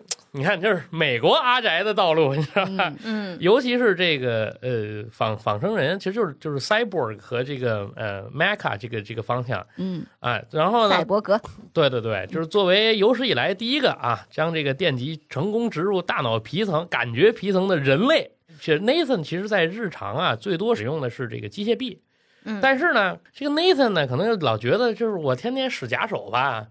就不够酷啊！他看来他不是《钢之炼金术师》粉丝。后来匹兹堡大家又做了一个实验，就是让 Nathan 通过脑机接口玩 FF 十四。嗯，而且呢，这个视频后来就被上传了油管嘛。呃，很多玩家非常非常惊讶，就是说竟然真的可以做到这样的事情。因为其实 FF 十四是很明显的体验式 RPG 嘛，是对吧？这个就跟我们的故事很像了。是的，它真的可以做到这样的事情。然后这个就是侵入性的 Navgia 是吧？其实 FF 十四当时我看过这个视频，它的操作还很基础，因为这个技术还停留在那个阶段嘛。它主要是角色移动，做出一些简单的动作。但是他当时的这个实验里面，他已经可以流畅，就是畅玩《刺猬索尼克二》。哇哦，我觉得很重要。就很多时候，我们对技术的应用，它不一定非得是。当然了，机械臂解决人的其他的生活功能很酷。但是你看，Nathan 他执执着的点是，他也需要他的精神和情绪的满足，他才能他才能回到他。就刚才我们讲那个奔跑的红，嗯嗯嗯，一样嘛。他人是要有社会和精神生活，才能形成完整的人格的，对对吧？仅仅回复功能和物理操作是不够的。嗯，当时我看到这个新闻的时候，其实一个是从，因为因为我们我们的行业涉及到交互设计这个问题嘛，嗯，我们就特别是特别受鼓舞，就觉得这个事儿真的走在了对走走走走在了有意义且正确的道路上。嗯，我们不仅仅是帮帮人们解决一些具体的问题，嗯。他还可以获得快乐，这个太重要了。是对人活着不仅仅是我要正常的吃喝拉撒睡就可以了。是，所以对于我们来说，是玩游戏也好，还是看小说、看动漫也好，它是丰富了我们的精神世界，嗯，让我们觉得快乐、勇敢。然后变得还觉得，哎，我们自己做事儿很有意义、有梦想这件事情。反正我自己有过很真实的经历，就所有老粉儿都知道嘛。就我还蛮喜欢《士兵突击》的，你何止蛮喜欢 呀？我的妈呀！对，《士兵突击》真的改变我太多太多了。我常说啊，如果没有《士兵突击》，我将不再是现在这个我，现在对自己还比较满意的这个我。就是我第一个做的播客的内容，其实不是产品专家。是我上大学的时候给士兵突击做的一个同人电台哦啊，我居然不是你的第一个 partner 啊，真不是呢！完了完了，对，然后那个电台叫 STS，是一个我们的作品的缩写。然后每个月呢，当然只发一期，但因为那个时候没有像喜马拉雅这样子的音频的平台，你就只能在土豆和优酷上面上传视频。嗯，所以我们的节目的形式就是音频搭配图片的方式。哎，对，去做的。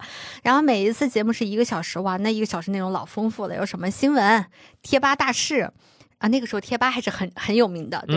然后优秀粉丝作品的展播，然后演员或者是里面特别有才的那些粉丝的采访。还有广播剧，然后还有一些边边角角料的那些东西。糖糖这是粉头干成了 职业，对，那个时候真的超级费所有的职业技能都来自于干粉头，真的真的真的。在做这个事情之前，我不是一个很有自信的人，他是第一次让我知道，自信不是想出来的。他是做出来的，自信不是光看书看出来的。对对对，当一个人全力以赴做一件事情的时候，你会得到很多意想不到的帮助。你做的事情也会影响到很多你想不到的人。比如当时就有北京军区某部队，我已经不记得了啊的一个连长听了我们的节目，因为士兵突击毕竟它是跟军队相关的故事嘛，嗯，他就把我们的节目放给他的战士听了，然后他给我们录了一段他战士听完这些节目之后的反馈 reaction。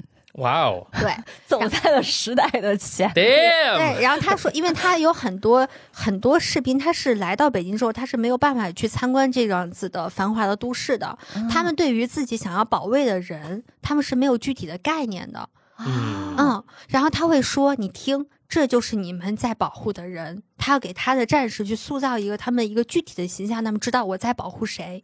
哎，这个事情作为他的老搭档，我也是第一次听说，全身都麻了的感觉。对，当时这个事儿就给了我们就是团队特别大的鼓舞，就我们觉得自己的事情做的非常有意义。这个我觉得可能跟海怪刚刚说的那种感受是很像的。然后在二零零七年的年底呢，士兵突击的粉丝这一块时间我不在啊，就是他们在电视剧的拍摄地，也就是云南筹建了第一所希望小学，一直到二零二三年，现在已经建了十几所了。我是在二零零八年的时候加入进去的。那在幸福时光的这十五年啊，我就常常觉得不是我在援助这些学校啊、孩子啊什么的，而是他们在给我力量。因为这些老师和孩子为了走出大山，付出了多少努力，你们是想不到的。他们对于未来的那些憧憬，他们的执着，是让你觉得特别难能可贵的。还有幸福时光的这些志愿者，在加入他们之前，我根本想象不到，在这世界上真的会有一群人为着一个理想。真的就是一个理想，可以不为名不为利，默默的付出十几年，把一个个不可能的事情变成了现实，去努力实现老师和孩子们想要的未来。我就有时候开玩笑就说，我根本不用去西藏，我要想洗涤心灵，我就回到幸福时光的团队就可以了。他们是我的力量源泉，真的，在我很长一段自己过得不是很好的时候，他们是我的心中的定海神针，是我的那颗救命稻草。他们会时刻告诉我说：“OK，你有这样子的一群人做你的伙伴，是一件特别美好的事情。”你会觉得自己的存在很有意义。真的，真的，真的，《士兵突击》的台词不就是吗？好好活，做有意义的事。哦哦，虽然我没有看，但是哎，居然合上了，我也是，我也是同人。嗯，其实讲到一些小朋友，还有前面这些绝症故事的事儿哈，就是我不知道，可能有些朋友看过，就当时有一个应该是合集式的视频，就是奥特曼访问各种绝症小朋友的视频。嗯，说这个这个活动其实。和这个就是美国常有的那种，就是明星访问，就是什么 NBA 球星访问小朋友，对吧？然后蝙蝠侠访问小朋友，其实活动形式有点像，但是这个 当时给我的一个触动，可能就是奥特曼在这个情景下，可能就就更加不不一样一点，他的视角要。东亚一些，就是为什么？你看，我们今天谈这个《刀剑神域》这种这种视角嘛，嗯，它明显还是带有一定的亚洲人的属性的这种感觉在里边。奥特曼在剧里给人的感觉，他从来都不是只只拯救一个人，嗯，对吧？虽然超人也拯救世界，但是你每次都觉得这事儿路易斯私事，对吧？是。哎，然后但是呢，这个呃，奥特曼给人的这个感觉呢，就是。他是拯救了一群人，他是为了一个整体，其实这跟士兵突击多少有点像，对吧？是是是是是啊，多少有点像，就是他真的是为了一个群体。那么，呃，在这种情况下，就是一个是让我意识到说啊，原来其实生活中还是有这么多孩子在做抗争，还有另外一个方面，我觉得这种形式和做法，因为他每次访问，呃，不止访问一个孩子嘛，嗯，就能够感觉到他特别符合奥特曼本身的这个象征意义，就是东亚的群体关怀的这个概念。啊，对，是吧？是是是，而且其实我不知道，可能有些朋友注意过没有，就是奥特曼这个九三年嘛，在国内引进的时候，其实翻译的名字叫宇宙英雄奥特曼。嗯，就它这个概念特别大，特别大。然后我我当时很小嘛，我我就觉得拯救地球算啥？就对，他是宇宙的英雄，是吧？他是宇宙的英雄，就是你感觉这个。看到这个视频，就是跨越了种族，跨越了球技。对他真的是跨越了一切的观念，就是我就是要对人好。是这样的活动，就是让我觉得说，你看宇宙的英雄，他是越过了第四面墙，他都不是打破第四面墙，死侍老跟你瞎聊天儿，你知道吗？是什么？对吧？他穿越了第四面墙，他真真实实的和孩子们站在一起。就可能只有这种宇宙英雄和正义的朋友，就只有这种词汇才能形容我那个时候的那个感受。嗯。所以我觉得，其实任何年龄段的人都可以看这样的东西和内容，就是它渗透着一种微妙的，要我说是激烈的，就是对做正确事情的执着和坚持。嗯，美国人偶偶尔也说这个话，这个这个 It's not about me, it's about I'm doing the right thing。嗯，对吧？那么也许这些观念和状态在生活中会被磨损，但是往往在这种幻想作品里，它又会被修复。嗯，对吧？我觉得这很多时候像这样的内容和作品，它就是一个健康心灵的避风港。所以你有没有觉得，就是家长那个告诉你你应该学什么，你应该怎么学，学奥数啊，什么小升初怎么考啊？你真的不如给他这些你作为一个人非常本质的一些东西。嗯，我特别同意这个观点，是就是你其实真正，尤其是孩子在幼年的时候，嗯，他最重要的是塑造他的我要做正确事情的这个观念。嗯，对吧？那当然，人人生在成长过程中，他会判断哪些事情是重重要的，哪些事情是正确的。嗯，但是基本的做一个正义的人的这个基础观念，我觉得比什么都重要。嗯，那我我觉得这个也就是长期以来这些作品，不管他有没有宅相。嗯，是不是个人英雄主义？嗯，还是怎么样？他最后都贯彻了这么一个观念。嗯，士兵突击也一样嘛。是，不管是群像还是个体的，他都使人要我说，就是往正确的执着的方向上，每次都再坚定一点点。哎，所以在我们刚刚的讨论过程当中，你现在回过头去看，我们学的很多知识。嗯，它除了能帮我们解决一些具体的事情之外，其实在生活上有很多东西是给不了我们更多的帮助的。嗯嗯，那我没有经历过这种啊，但是那个富贵经历过，他就跟我说，他他花了很多时间去研究 极其艰苦研究线性几何问题。但是对他价值来说，远远不如路飞给他带来的感受要更好。说旁的话就说到这儿吧。那个哔哩哔哩有一个 UP 主，嗯，他我记得是中科院还是哪个脑科院的博士，嗯，他从事这个专业，嗯，就是因为看了 EVA 啊，哇，他就是要他他们现在已经能够做到通过基础的干细胞培养，在营养液中养出一个大概八毫米大小的脑子。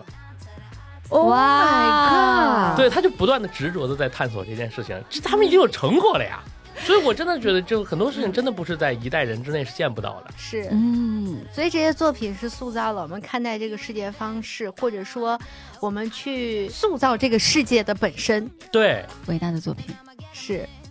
我相信，因为是伟大的作品，我我自己不提，海怪都要 提，我都帮你 Q 好吧？这受不了，对吧？嗯，我我当初要不是看高达，我也读不了我这个专业，真是。嗯，所以这些现象肯定也不光发生在我们三个人身上，嗯，相信听众朋友当中肯定也有很多有同样的感受。那这就是我们觉得这些作品它是对我们极为重要的东西的原因。它不是一种价值号召，它是我们每个人都在经历的事实。嗯嗯。OK，那我们最后要跟大家再来说一下，安利一下我们的。《刀剑神域》这个作品，以及我们在五月二十六号要上映的《暮色黄昏》这个剧场版电影的宣传方，特别为拆漫专家的听友们提供了电影限定周边和全国通兑票码。